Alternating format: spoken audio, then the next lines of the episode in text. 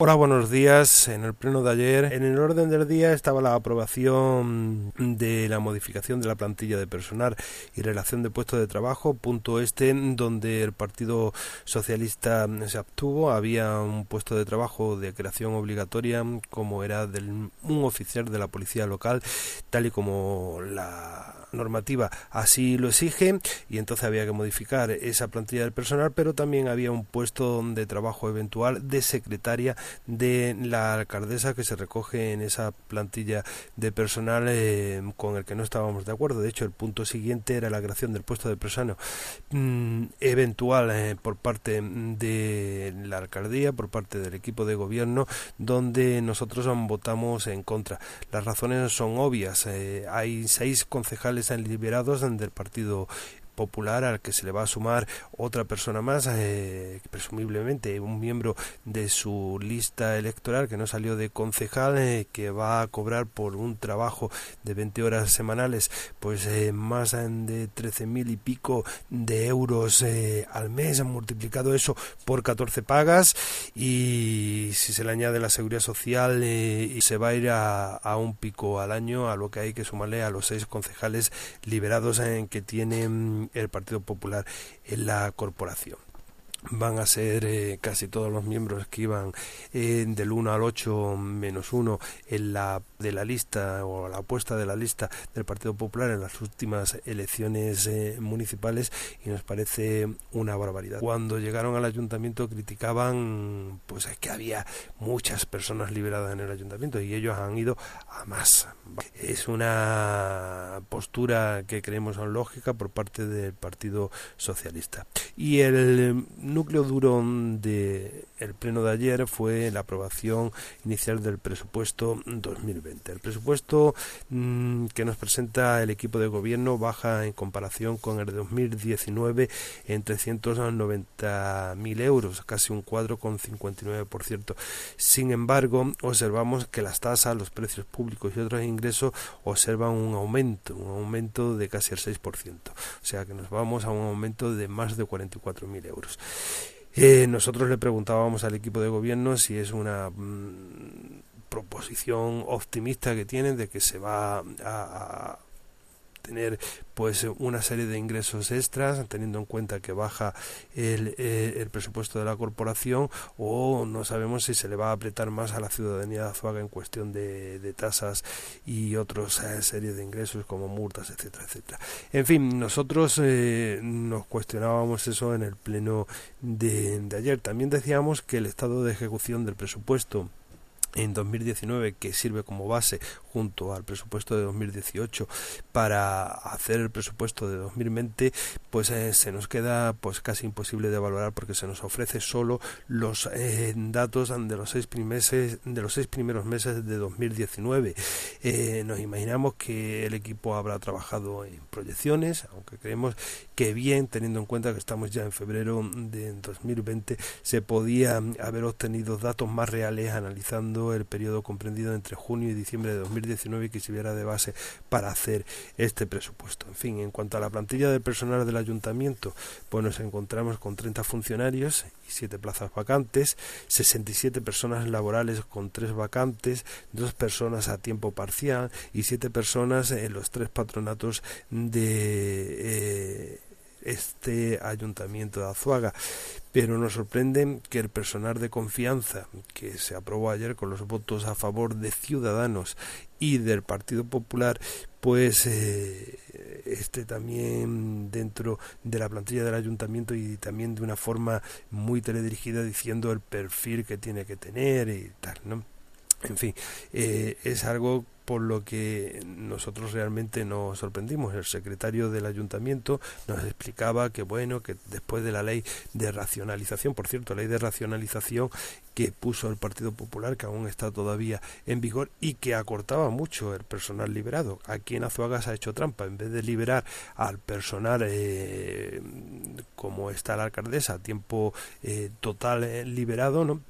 Pues se libera al personal eh, por horas, no llegando a las 40. Lo mismo se libera al personal por 35 horas y se dice que es a tiempo parcial, pero así se va sumando, se va sumando y hay pues eh, una corporación totalmente liberada, salvo el concejal de Agricultura que pertenece a la Junta de Gobierno eh, local.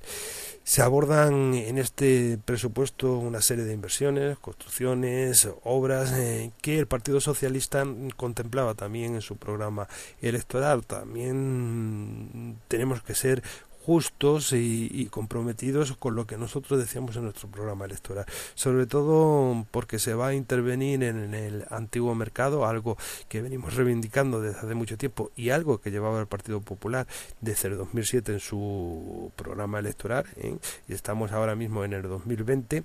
calle Lepanto y también en la Plaza de las Adelfas, algo que nosotros recogíamos. En cuanto al, ferial,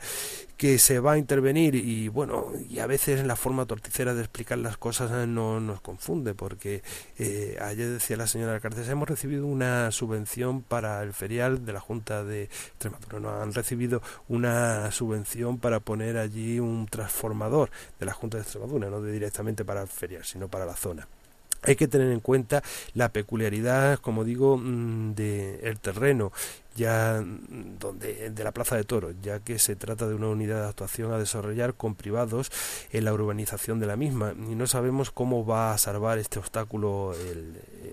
equipo de gobierno, el cual ya señalábamos en su día cuando con cerca de 100 millones de las antiguas pesetas del segundo plan Zapatero, que no se lo olvida a nadie, eh, se intervino allí. Nos gustaría que se nos explicara y se nos facilitara toda la información sobre la intervención en el antiguo mercado, ya que se habla de que va a haber 180.000 euros en una fase inicial, pero no hay proyecto todavía, y que el coste total sería unos 600.000 euros, 100 millones de las antiguas pesetas, que se nos antoja eh, en cierta manera corta. Y con un proyecto agotado, pues eso se podría ver mucho mejor. En las anteriores sesiones plenarias de la anterior legislatura, nosotros eh, le dijimos a la señora alcaldesa por qué no se intervenía y nos decía que problemas estructurales de carga. Y ahora se nos dice que lo primero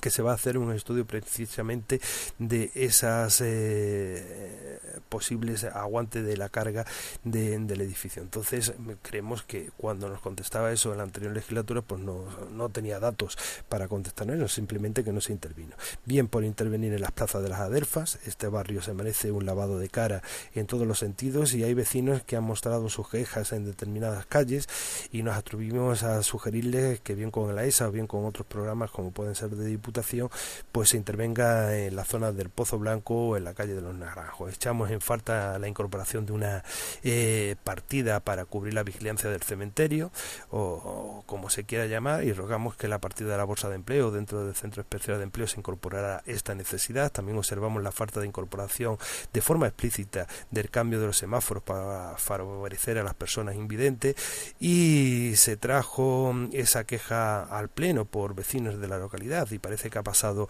eh, sin pena y sin gloria, así como mejorar la localidad todo lo que se refiere a la accesibilidad de los ciudadanos. No sabemos si el equipo de gobierno está trabajando en solucionar los problemas de la TDT en la localidad, eh, tampoco aparece ninguna parte en el presupuesto eh, del ayuntamiento, ya que la mitad del pueblo no puede ver la televisión, y vemos necesario la demanda del Consejo Escolar del Colegio Miramonte de una zona de sombra en el patio del colegio. Y bueno, pues se nos dijo que eso no se iba a hacer porque eso correspondía a la Junta. Y es la Junta la que precisamente el año que viene va a abordar todo el cambio de ventanales, etcétera, etcétera, y arreglo de la, de la claraboya eh, para abordar los aislamientos en este edificio. Nos gustaría también que se nos detallara las obras e inversiones a realizar con el AESA y el Dinavisa. La alcaldesa se negó a decírnoslas y nos explicó y que nos explicaran cómo es posible que paguemos 78.000 euros en la Mancomunidad Campiña Sur y 45.000 en la de Agua. En la de Campiña Sur tenemos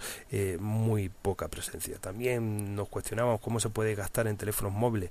o presupuestar más de 13.000 euros en fin, votamos eh, una abstención a este presupuesto y que sea esta abstención como una colaboración y no como una aversión a las soluciones de los problemas de la localidad. Rogamos la implicación del ayuntamiento a la promoción turística de Azuaga en ferias como Fitur, eh, llevando productos importantes como los que tenemos y no quedarnos al margen como ha pasado este año. También hubo audiencia pública en el día de ayer, eh, muchas personas preocupadas por las ocupaciones ilegales que hay en Azuaga, incluso asistió una persona desplazada porque ha sido amenazada con que su hogar va a ser el siguiente en ser ocupado. Propusimos